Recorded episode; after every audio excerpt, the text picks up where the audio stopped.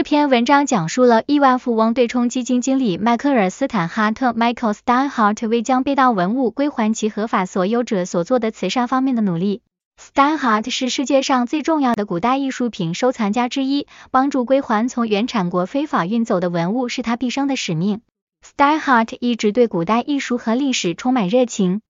他在一九五零年代开始收集古代艺术。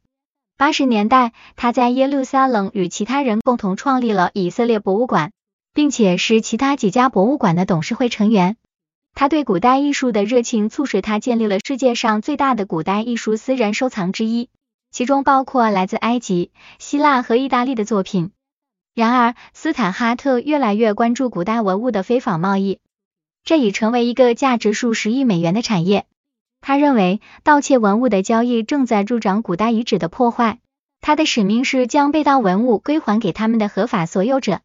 斯坦哈特已向致力于追回被盗文物的组织捐赠了数百万美元，例如古物联盟和美国东方研究学院。他还创建了自己的组织——文化遗产修复联盟，旨在将失窃的文物归还原产国。